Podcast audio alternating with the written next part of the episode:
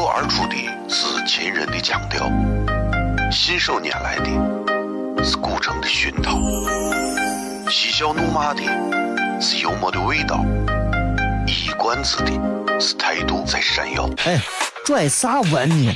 听不懂，说话你得这么说。哎哎哎哎哎哎哎！金柚子，我的嘎嘎，张张张张张柚子酒，西安西安。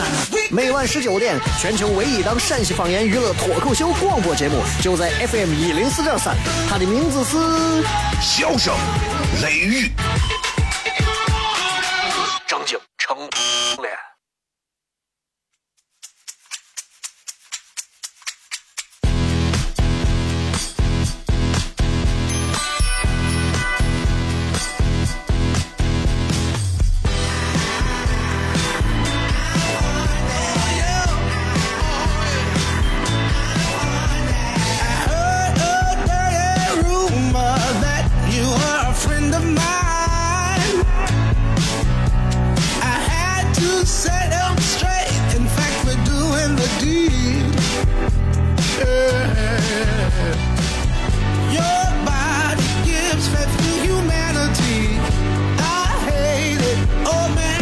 好了，各位好，这里是 FM 一零四点三西安交通旅游广播，在每个周一到周五的晚上的十六点到二十点，小雷为各位带来这一个小时的节目《笑声雷雨》。各位好，我是小雷。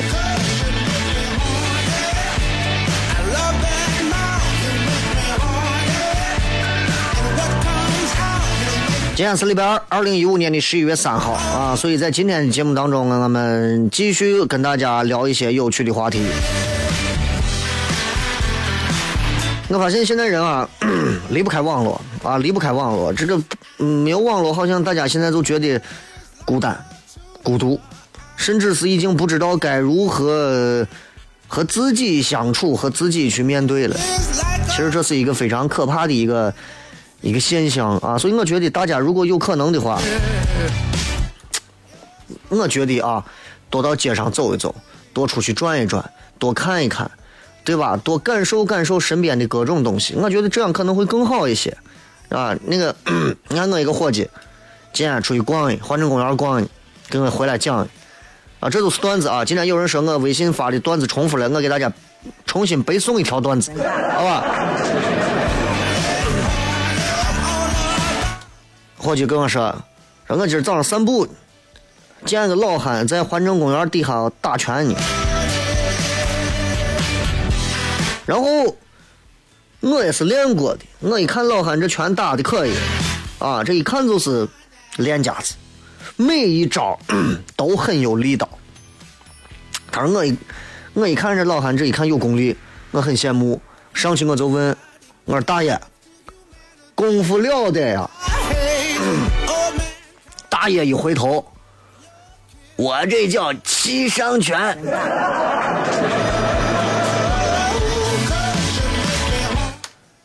俺伙计一听，我去七伤拳，大爷真真真的假的？大爷就转过来了，小伙子，我我就叫你 见见世面。来，我站着不动，你用你最大的力气打我试试。我就问俺伙计我，然后呢？然后我就用力打了老头一拳。咋样，老汉倒了没有？哼，妈被讹了。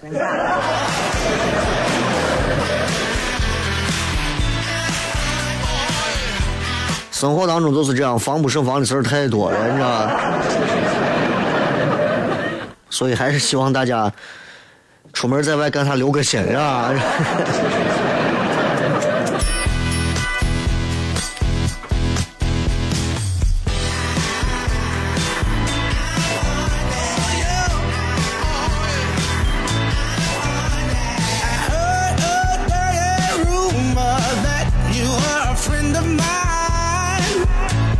每天晚上在节目当中啊，跟大家谝东谝西。今天又是礼拜二。平常礼拜二的时候都会跟大家谝一些跟西安有关的啊。今天我其实还是想谝一点跟西安相关的，然后历史有关的呀，有一点趣闻的呀，这样也能保证在咱的节目当中，哎，不仅是有这个段子啊，不仅是有一些这个网络上点评的一些话题，也有正儿八经的干货。不要让人觉得，哎呀，小刘我节目一天都是我这我这我，对吧？所以今天在节目当中给大家，我也想了一下，我跟大家聊一点儿，聊一点儿其实挺有意思的事情，啊，这也不是现代人都感兴趣的事情，但是我挺感兴趣。我相信通过这个节目，也会让这这些比较冷门的知识，也会成为大家很感兴趣的一些点。哎，说到这儿，最近你看这个二胎不是说的挺我啥的吗？啊，不要抢着现在怀孕，现在怀还早。啊，第一个你们太早怀孕的话会罚钱的，因为现在这个二胎政策没有完全放开。第二，就算你是头一胎，你也要考虑清楚了再生，不要那么着急生，对吧？你也不是飞机上那种直接人家飞到美国，然后硬憋着硬最后生下来，美国又对吧？直接就拿绿卡的那种，你也不是人家奶茶妹妹，对不？最近啊，身边的伙计们都告诉我，没事最近上京东，我说为啥？哎，奶茶妹妹怀孕了，京东肯定打折呢。十一月份已经到来了，十一月份所属的光棍节也就要到来，所谓的淘宝界的盛世双十一也要到来。我知道最近有很多的女娃想剁手，我也知道最近有很多男娃想剁了自己媳妇或者女朋友。总而言之，这是一个疯狂的十一月啊，十一月。我又要长一岁了。今天直播贴在微博当中，同样微信大家也可以搜索“小雷”啊，都是“小雷”，搜“小雷”这两个字就可以了。呼啸的啸，雷锋的雷。然后咱马上一段简短的广告之后回来开片。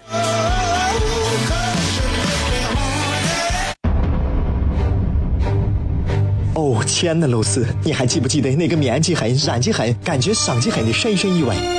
哦，亲爱的露丝，你为啥要无情地把我甩掉？哦，亲爱的露丝给给老板等我们去结婚，等这头发都赔完了。哦，亲爱的露丝，没有你，以后谁给我赚六辣子？我难过极了。这里是 FM 一零四点三西安交通旅游广播，在每个周一到周五的晚上十九点到二十点，小雷为各位带来这一个小时的节目《笑声雷雨》。各位好，我是小雷。哦，天哪！笑声雷雨，有没有爱情无所谓。只要每天都陶醉，每个周一到周五，FM 幺零四点三，笑声雷雨，很好，很合适。哎，算你那胆子正的很，说不透你，赶紧请笑声雷雨，一会儿笑雷出来，把你鱼逮完了。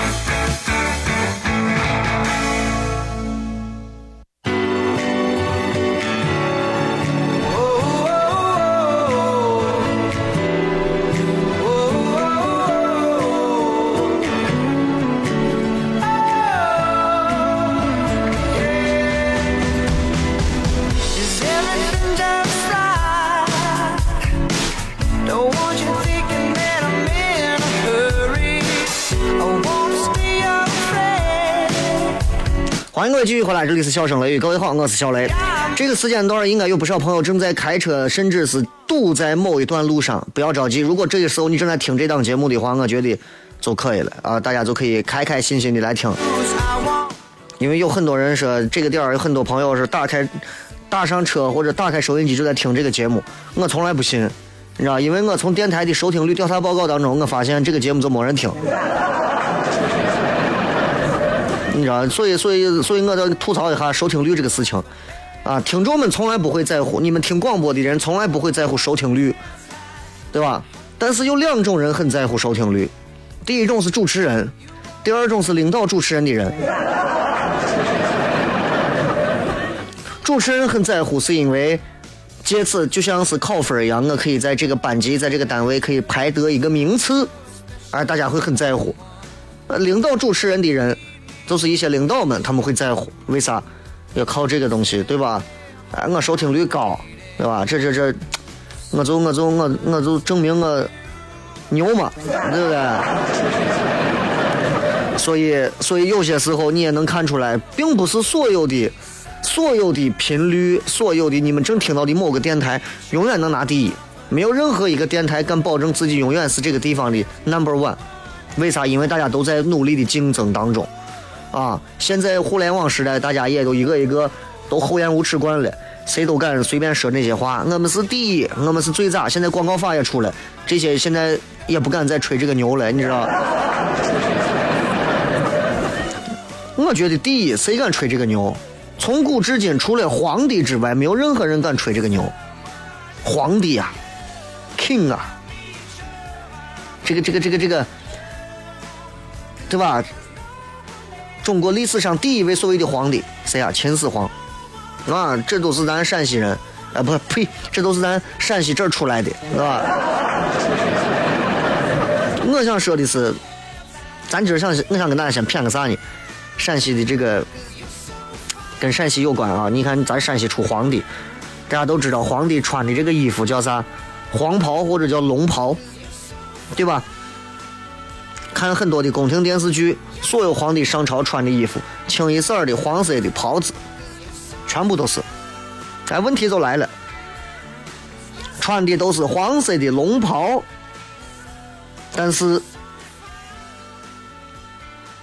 皇帝真的是从古代到现在穿的都是黄色的龙袍吗？真的，有时候我也在想这个问题啊。然后我前两天翻了一下秦始皇，秦始皇这怂都是个另类，穿的是黑色。你知道，作为一个陕西人来讲，如果你身边有很多的外地朋友来了以后，说：“哎，给咱拿个秦朝的皇上的衣服、秦始皇的衣服给咱穿。”一套上以后，哎，这不是黄色，这是黑色。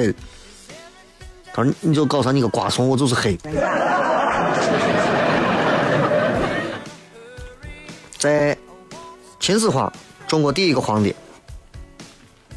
秦始皇是一个很有意思的男人。他穿的是黑色的这种袍服，为啥他穿黑色？因为秦始皇呢是一个对阴阳五行这种学说的理论深信不疑的一个皇帝。你说现在，对吧？哪个单位领导谁喜欢个读个周易八卦阴阳五行也很正常。那过去皇帝如果喜欢这个，那就必须得严格按照这个。这个这个秦始皇他读过这个阴阳五行，那现在很多人不懂啥叫阴阳五行，啊，很多人觉得阴阳就是女的是阴，男的是阳，对吧？就是这。实际上比这复杂的多。秦始皇就觉得，你看夏朝属于木，木德啊，他的德行是属于木，木德。殷殷商殷商，殷是属于金德。周是属于火德，所以为啥殷取代了夏朝之后，就证明是金把木给克了，金克木。周朝取代了殷商是火克金，秦取代了周，所以是水克火。所以他说我们秦朝啊，水命。然后呢，你也知道这个五行当中，东方为木，颜色是青色。南方为火，色是赤色；西方为金，白色；北方为水，黑色；中央为土，黄色。所以你看，有时候咱要是真懂阴阳五行的话啊，南郊的朋友，南郊的朋友，南郊为火，啊，你就不要再开个什么火锅店呀啥，就不是太我啥啊，这这这东西。有没有讲究？这谁知道？玄学嘛。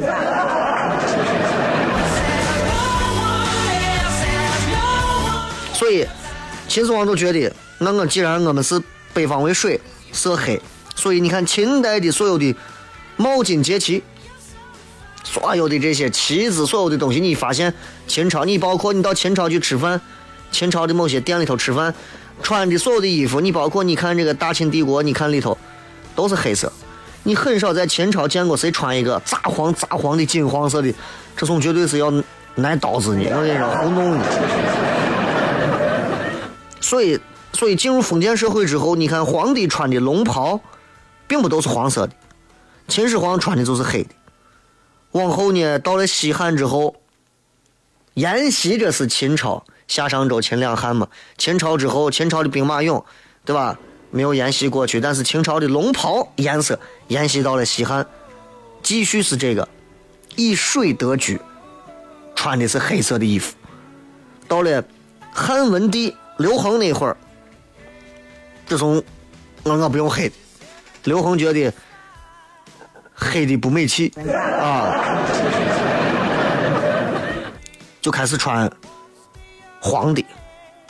汉武帝十五年的时候，汉文帝十五年的时候穿黄的，十六年的时候，这种我不行，不能穿黄的，老穿黄的也不好看。我皇帝嘛，我整天出就一身衣服，穿红的。啊，所以你看，慢慢往后走，到了近代的时候，又崇尚金德，就开始穿赤色的。所以你看，近代的黄袍穿的都是大红色的，一代一代是不一样的。所以黄袍真正从啥时候开始，又跟咱西安有关。最早是黑色，是跟咱陕西有关，你是秦始皇那会儿。现在是跟咱陕西有关，是隋唐时候。隋唐那会儿崇拜的是以黄为贵，你看那个时代一看都不扫黄，以黄为贵。黄袍是帝王的专用的衣着，《唐六典》里头专门人家记载过，隋文帝穿的就是黄袍，他那个黄啊，还不是。咱现在影视作作品当中那种，哎呀，那是正儿八经金灿灿的黄，土豪金，对吧？他那个黄是塔木脂染的那种赤黄色，就是杏黄色。然后当时呢，老百姓也能穿黄色，啊，是所有人都能穿，没有说是禁止老百姓不让穿。啥时候开始禁止呢？又跟咱陕西有关。正儿八经唐朝唐高祖的时候，在武德年间，记住，这个时候开始。皇帝已经开始不愿意跟你们一般人都穿黄袍子。皇帝如果出门见你也穿个黄袍子，来，你过来到胡同里跟我谝一下。专门下令啊，禁士庶不得以赤黄为衣服。啊，就是士，就是那些小官啊，包括那些贵人呀，啊，包括那些庶民啊，都不能穿赤黄色的衣服，任何人不能穿，皇帝才能穿。然后规定，官员的袍子也不能跟我一样。啊，怎么规定呢？你看，三品，三品往上，你发现都是紫色的；四品、五品朱色的；六品、七品绿色的；八品、九品青色的；九品、十品没有衣服。到了唐高宗，到了李治那会儿，哎呀！更厉害，李治直接就是一句话，六个字：一切不许着黄，就带黄色你都不要想。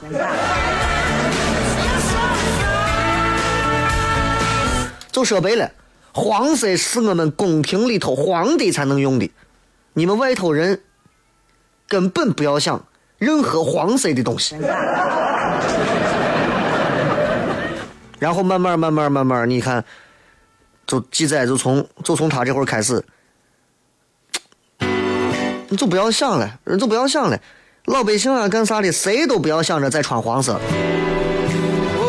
所以往后走，你看，包括到了宋朝，宋太祖赵匡胤黄袍加身，对吧？陈桥兵变，很多人历史书上都学过这，开始都是黄袍子。到了宋仁宗的时候，啊，这这这黄袍子上你要给我纹龙，你要给我加花纹，要图案。所以又被叫做龙袍，所以你看这个挺好玩的，知道吧？这事儿，你作为一个作为一个这个陕西这样一个文化大省、历史大省，我们跟中国很多的文化、传统文化，跟中国历史上很多的东西，我们都是我们都是发生了千丝万缕的关系的。所以大家不要觉得，哎呀，陕西这就是这些，并不是这些。你看，就一个秦始皇的袍子，你就可以拿出去跟别人说，哎，皇帝的袍子是啥颜色？黄色的，叭一巴掌抽上去。你打我干啥？打你干啥？皇帝的袍子，龙袍都是黄色的，那可不都是黄色的吗？啪，又是一巴掌。你告诉他，秦始皇的袍子。不是的，秦始皇的袍子黑色的，他不可能嘛，啪就是一巴掌，你听重播。所以总而言之啊，并不是所有的皇帝都是穿着黄袍子，尤其是咱中国第一个皇帝秦始皇穿的是黑袍子，往后有人穿黄的，有人穿红的袍子，这是跟秦始皇最早的阴阳五行有关系，他喜欢这些东西，啊？真正的黄袍子流行从啥时候开始？也是从咱古长安、大长安、大唐盛世的唐朝开始。而且啥时候开始规定不许穿黄袍子，老百姓不许穿，也是咱唐朝开始。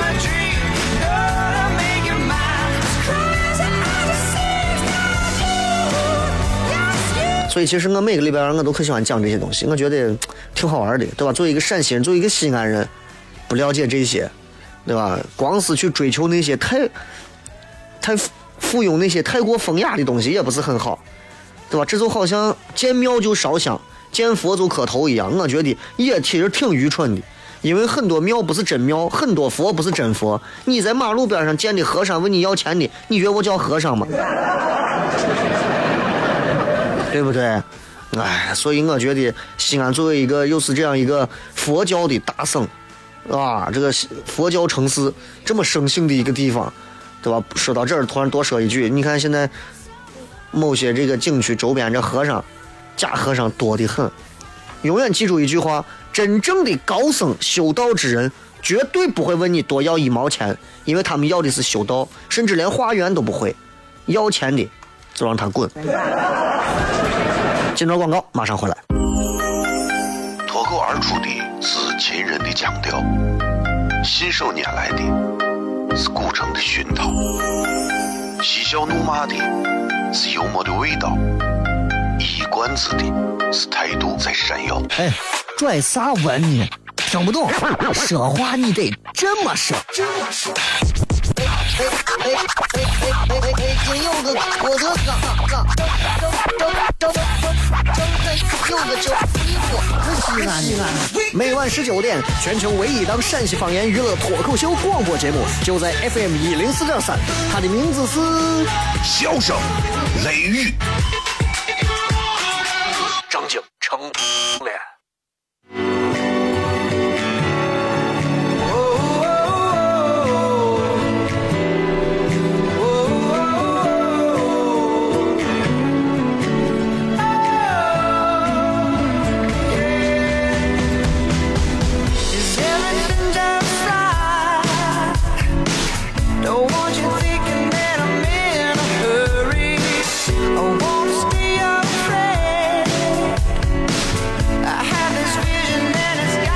欢迎各位继续回来，笑声雷雨，各位好，我是小雷。每个礼拜二都跟大家想谝一点这种有意思的事情，因为每个礼拜一大家很焦虑，每个礼拜二的时候开始进入一段茫然期，因为知道这一周还有很长，还有周三、周四周五这三个讨厌的日子，所以周二跟大家谝一点有意思的，分散一下大家那种闲散的注意力。现在社会当中，说实话，人啊，你说人 有没有这个人情味儿？我觉得有。啊！但是我也说没有，有时候看一些网络上的视频，打架的，地铁里面啊骂人的，互相在这撕来撕去的，没人管。啊，拍照的拿的手机倒挺稳，那就没人管，啊？你比方说，现在在你面前有一个女娃正在被人欺辱，那你说你会冲上去吗？如果你路过看见，不管你是男的女，你会冲上去吗？如果你邻居家门正在被撬，或者是有小偷正在里头行窃，或者被绑架，你会去帮忙吗？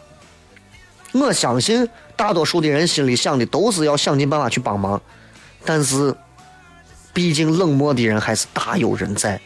我们不能说人冷漠就是这个人没有人情味儿，但是的的确确还是挺冷漠的，是吧？有时候我回家，我跟我媳妇沟通，我媳妇说啊，我觉得啊，真的这个世界上还是好人好人多。我说我永远相信这个世界上好人多啊。但是你你看我改天我给你装成个要饭的，我在小店天桥上坐一天，你看你可能会颠覆一些观念，你知道吧？所以有些时候我们之所以可以站在某些道德的高度，或者是某些时候说一些不腰疼的话，那是因为我们吃的还是太饱了。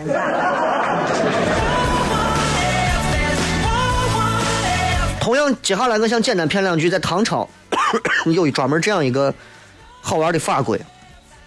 唐朝有一个著作叫做《唐律疏议》，《唐律疏议》当中有很多的篇章，有一个篇章叫做《贼盗律》。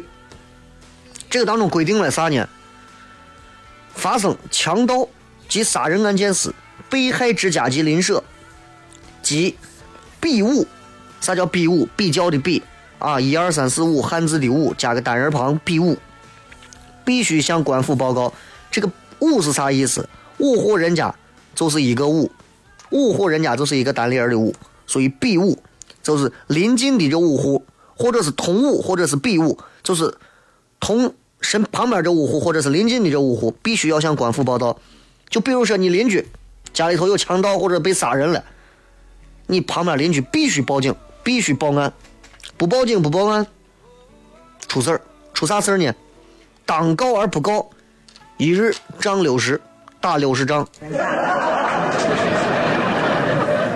就很就很细致。如果是比邻啊，就是照这样一个刑法，你就看罪犯如果说劫持人质了，这是在唐朝规定的啊，不死以及邻伍之间，避之不隔者，徒二年。啥意思呢？就是如果有这个。犯罪分子啊，劫持人质了。比如说警察，或者你邻居，不冲冲上去搏斗捉拿犯罪嫌疑人的，判刑两年。擒拿罪犯，因而求助于道路上的行人时，行人啊，他他著作是这么写，他说其行人力，能助而不助者，杖八十，对吧？比如你跟你女朋友，你男朋友现在被人。抢被人捅两刀，女朋友冲过来，你正路过，师傅帮忙救一下。哎，我不管，我不管，拉回去就打八十下，就是这么简单。然后，邻居之间你也有挺身而出抓捕犯罪分子的义务，他也有规定说，主邻里被强盗及杀人，告而不救助者，杖一百。邻居之间被害了，被强盗抢了，给你说了。老王给帮个忙，老王不管，一百下先弄哈。听到身边有动静，闻而不救助者，减一等，打五十下。立誓不能复救者，诉告附近官司。啊，你看，确实是救不成，我帮不上忙。我一个老太婆，我能打得过人家四五个男的，你去报官呀？你也不报官。按照不救助，同样论罪，你可怕不？你说这？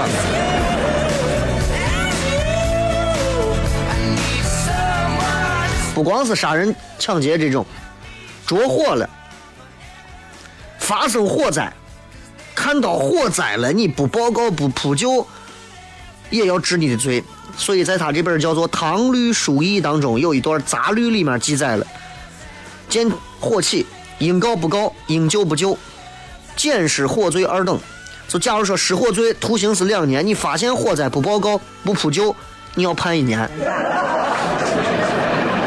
在网上看那种那那那旁边着火的那视频，一个小小小吃店里头，前段时间闹得挺沸沸扬扬的，就看几个人在那扑火，剩下我那么多人都在旁边看呢。就按道理讲，这全都是关进去先关一年。所以你看这。不说不知道，一说吓一跳，真的是，这唐朝时候的这种法律规定已经严格到这样一个地步了，所以我们把这统称为啊，就是这属于冷漠嘴。呃，如果你很冷漠，对吧？所以我觉得唐朝之所以能够成为当时的所谓的天朝，甚至是在现在被这么多西安人的后人还能如此广为流传、品头论足啊，我们以前是唐朝的后人，记住我们是西安人。对不对？我们应该以现在自己这个为荣，但是现在很多时候我们要拿唐朝去炫耀我们，所以有些时候我们真的，如果把那套冷漠法、冷漠罪的这个东西拿过来，我觉得可能还说不定真有点用。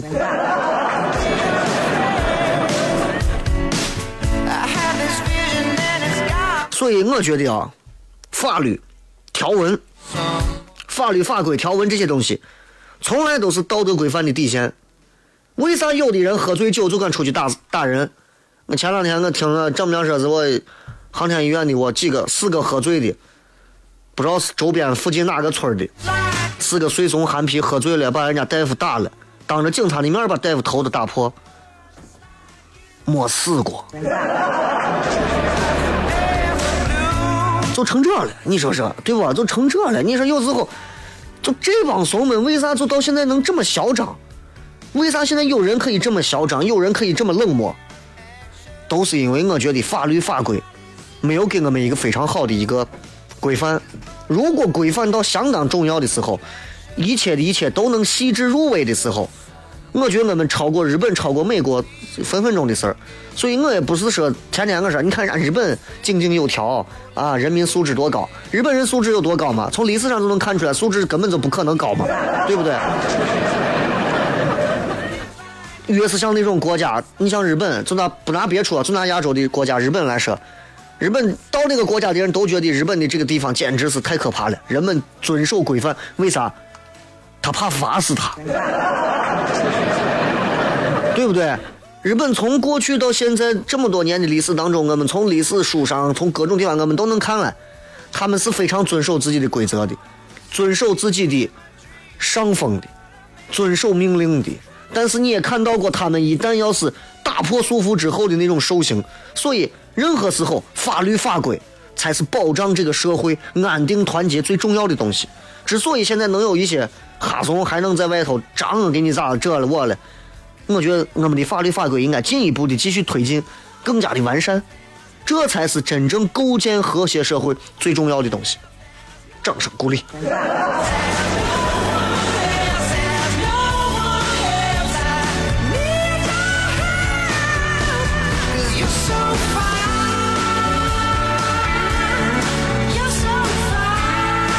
了，接下来咱们来看看各位微信、微博发来的一些有趣留言。稍微休息一下，马上回来。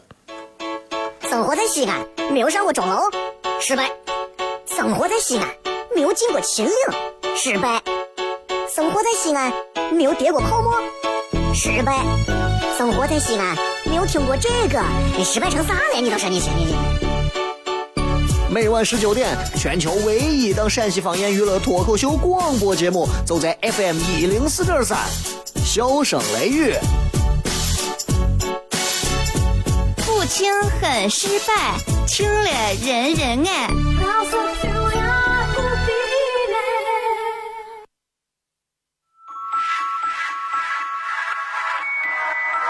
United girls, united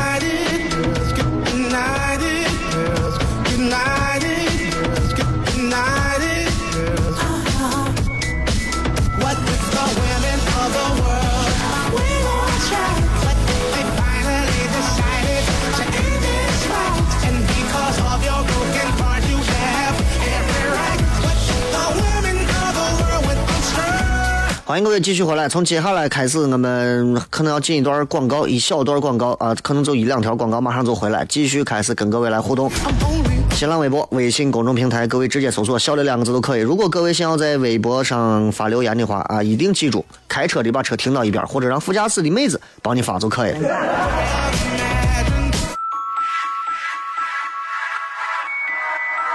United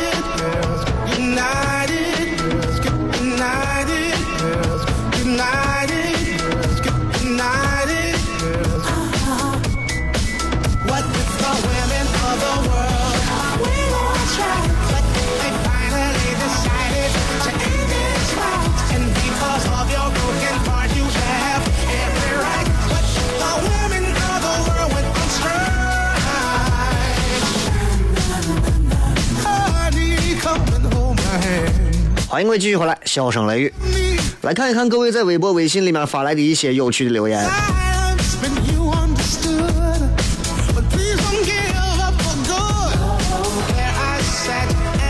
来看一看这个，这个是夜班来听你的节目比发工资还高兴。今天开车路上有个人横穿马路，差点吓死我，还耍手给我把魂儿能收了。呃，很想开车窗骂他，我忍了。现在马路上这样的人很多。啊，我那天开车跟我媳妇在环山路上正往回走，准备上绕城，上那个高速，然后前头有一辆 G L G L G L K 啊，我老想成 G L 八啊，G L K 一个奔驰的我车，三四十万的车嘛，G L K 三百，一个黑车，在两个车道上他压着线在骑，啊在那开，然后我就摁喇叭，摁了一下喇叭，因为大白天闪灯没有用，摁了一下喇叭。他没动静，又摁两下喇叭，他往右边车道让了，我就一路赶紧加油往过开。正好对面的对向车道上过来一辆大货车，我赶紧是正准备开过去的时候，他开始又往左边靠，又开始逼我，把我急的我就赶紧摁喇叭。摁喇叭的同时，我就看他，我说他在干啥呢？在往我这怼啥呢？都过去了，咋又绕回来，又把我往往我的道上并。我就看一个中年男人。啊，我也算中年，但是他比我看着还老还中年，是吧？然后就，然后就满口的就是问候母亲的那种，就开始骂我。然后我，我当时我也就操了。我说第一，我没有逼你，我没有挤你，对不对？我就摁下喇叭，因为你骑线行驶。第二，你摁完喇叭之后，你就并到右边那个道了，我就左道，我就快速，我就想超过你。两边会车的时候，你直接就开始并道，继续往我这边挤我。你万一把我挤到对向车道上，大车就把我带走了。我跟你说。然后我当时我也就我也就素质我就低下来了。你我说你骂我，我就把车窗放下来。我说你再骂一句，你骂谁？因为那天穿的比较像个黑社会，有点儿，然后然后一身黑，戴个黑墨镜，然后我你骂谁？然后我又绕到他的车右边，我又指窗上放下来。我说你骂谁？说了两遍，他不说话，他连看都不看看，他继续走。所以有些时候啊，某些时候，我觉得通过某一些非常没有素质的手段，是能够让你暂时得到某一些帮助。但是大多数情况下，我觉得不提倡这种方式，因为大多数情况下，你你跟他横完之后，他下来就会把车一停，然后拿刀子下来。所以路上遇到像横穿马路的或者干啥的，我只能说咱自己小心，自己注意一点。因为现在路上的二球疯子、变态真的多。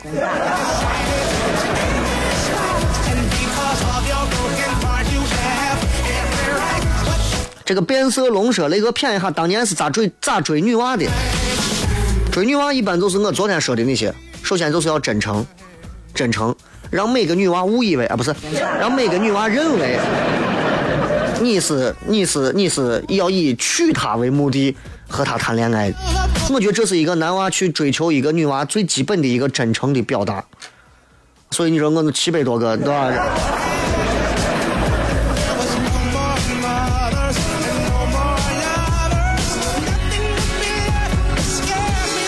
这个小张是：“雷哥，听说最近某频率招聘，想去试一下，给咱说一下那流程是个啥？毕竟我不是学播音的，没弄过这事儿，说不来。要是弄上了，还能跟你刘鑫、杨凯几个男神当同事，哈。”具体这个频率我就不在节目上报了啊，也是交通类的频率，对吧？嗯，我不知道具体他们招聘是啥，而且我也不太了解这个这个频率现在的这些情况，我只能说你漂亮一点，基本上就不用面试了。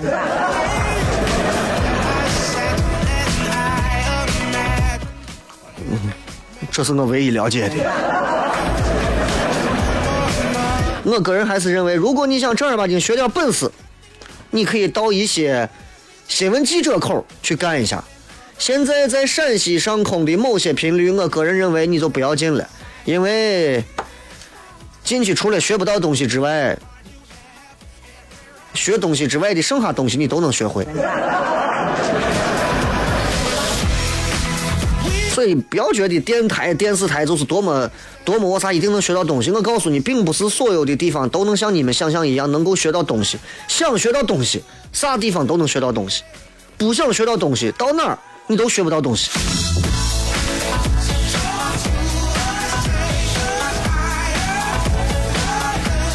葫芦娃说：“雷哥，你说遇到这种情况怎么办？”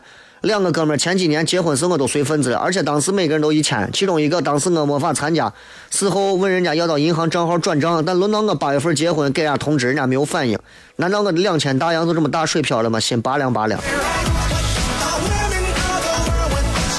没有反应，有可能是没收到信息，先不要在这在婚礼没有结束之前，不要轻易把人想的多啥，对吧？毕竟都是哥们儿，你给人家钱了，人家多多少少还是会觉得你这个伙计还是把我当回事儿的，多多少少会给的。但是有可能一千，人家可能给五百，是吧？所以没有啥拔凉不拔凉的，你给他多少钱，取决于他在你心目当中他的位置；他给你多少钱，取决于你在他心目当中的位置。有些时候不用拔凉啊，一场婚礼有时候断离愁多少的兄弟伙计。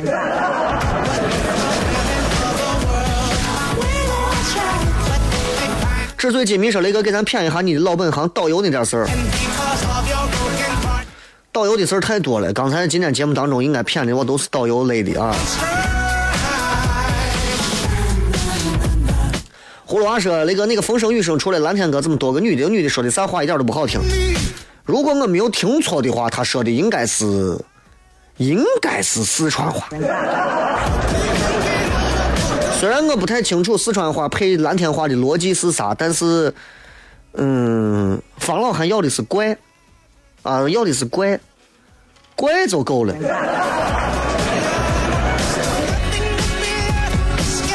呃，十月二安说双十一到了，我得注意了，来不及了，你们的购物车已经背叛了你们。幸福是啥？雷哥骗啥就听啥，雷哥嗓子还没好，多喝水。这个可能还是有点慢性咽炎之类的，就导致说话经常声音一大或者一变调的时候，可能嗓子都会痒，嗓子一痒就想咳嗽啊。这个说，你有没有遇到过小人？手段是啥？小人每个地方都有小人，每个地方都有小人。我们对小人的理解，不要认为他们、他们、他们天生没有人天生是小人。你你觉得你是君子，你可能在某些人的眼里，你就是个小人。每个人都觉得我是一个待人与人和善啊，对旁边的人绝对不会有任何害人之心的一个善人。你在某些人眼里，你就是一个小人，就是这样。所以，如果我在节目当中说，我说我给你讲，我以前待的哪个单位的哪个领导的哪个主持人、哪个同事、哪个伙计、哪个朋友是个小人，那只能证明那我也是个小人。但是你说我遇到过没有呢？我告诉你，我经历的每一个时间段里头，我都能遇到过。有时候我就会，我会想自己，我到底，到底是他们是小人，还是我把我自己看小了，我才会发现这些小人。如果我心大一些，小人能能装到我们眼里吗？对吧？哎，还有一种人，他觉得谁都想害他，他觉得谁都想侍弄他。我觉得这种人反而叫小人，不是那种阴险的要害死你的叫小人。有一种是格局很小的人，也叫小人。啊，今晚节目说这个说，哎，我想听荤段子，我给你讲一个吃猪肉的故事。啊，雷哥，你觉得你是帅哥？在西安，如果你想称之为帅哥很难啊。如果你阳刚味不足，你在西安会被男人鄙视，对吧？但是阳刚味足，又会让女人觉得你缺乏那种细腻。所以像我这种长得本来有点娃娃脸的这种，现在过了三十多之后，今这个月一过生日，又大一岁，我就觉得我只能开始从内在修为和味道气质上去慢慢提升自己。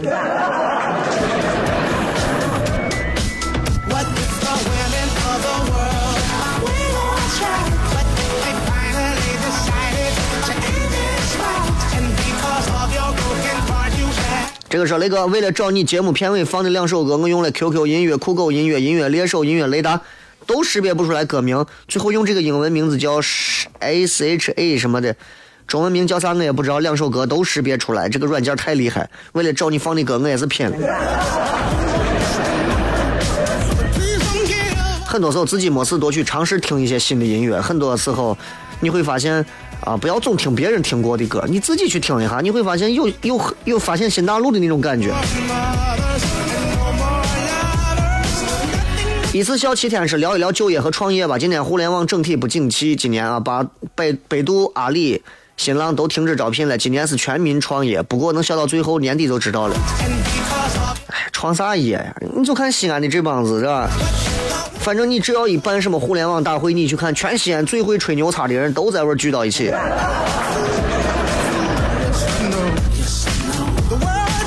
选择性记忆说最近心情特别烦，现在的人借钱时候说怎么怎么感谢，到你用钱他就成大爷，你还要追着他，我都不想说了。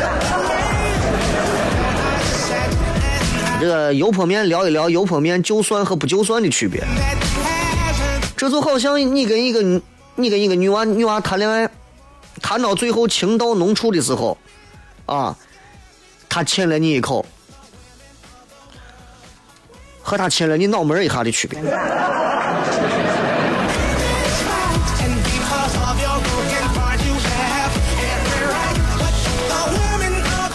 今儿就骗这么多吧，因为时间也就到这儿了。再次感谢各位收听啊！今天没有抢票，明天也没有开放呗，因为这个场地那一片儿整个要停电，所以咱们下周继续，不见不散，拜拜。啊，节目明天还有啊。你熟悉，好引来你对我的注意，却在多年之后，成为你口中的好兄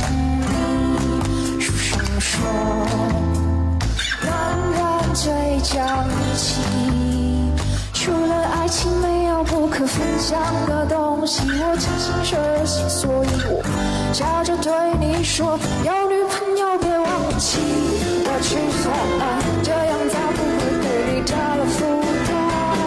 有女朋友别忘记我去做爱，大不了和我比就真的是错。